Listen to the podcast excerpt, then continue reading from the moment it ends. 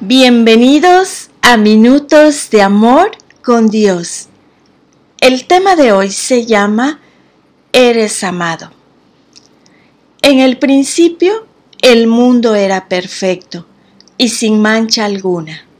Sin embargo, nuestros primeros padres pecaron y como paga teníamos que morir. Dios ideó un plan para darte la oportunidad de vivir.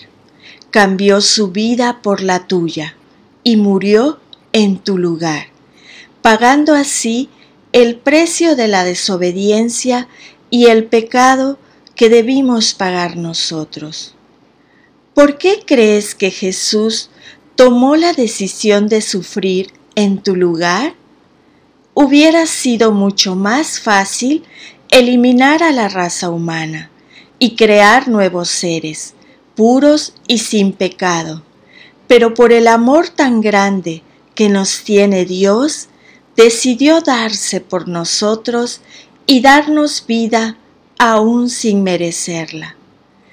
La naturaleza de Dios es amor, y esa fue la manera más grande de probárnoslo.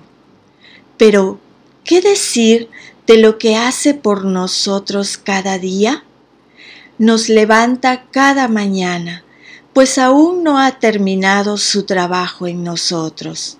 Nos proporciona alimento, nos recuerda en su palabra lo especiales que somos para Él. Nos da oportunidades cada día de cambiar y ser mejores. Lucha por nosotros, nos busca y desea que estemos siempre con Él.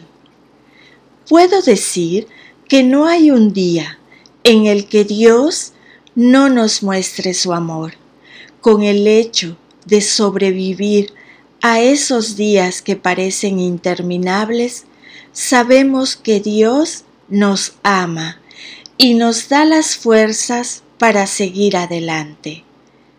La experiencia que más ha marcado mi vida con respecto al amor de Dios ocurrió cuando tenía 10 años de edad. Así de pequeña pude sentir su amor y su misericordia. Fui operada del corazón a esa edad. Tenían que ponerme una válvula para sustituir la vena aorta, que estaba muy estrecha y al cumplir los 15 años debía operarme nuevamente para cambiarla por una de adulto. Qué gran situación para una niña.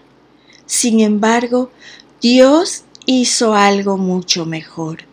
Cambió mi corazón dañado y me dio uno completamente nuevo. Ese día, después de ser operada, fui declarada paciente sana. Y así ha sido hasta el día de hoy. Piensa en un momento cuando sentimos el amor de Dios, ya sea directamente o a través de personas, situaciones o algo que leíste. Busca ese momento, por más simple que parezca, atesóralo y recuerda siempre, eres amado. Y la lectura se encuentra en el libro de Primera de Juan 4, versículo del 8 al 9.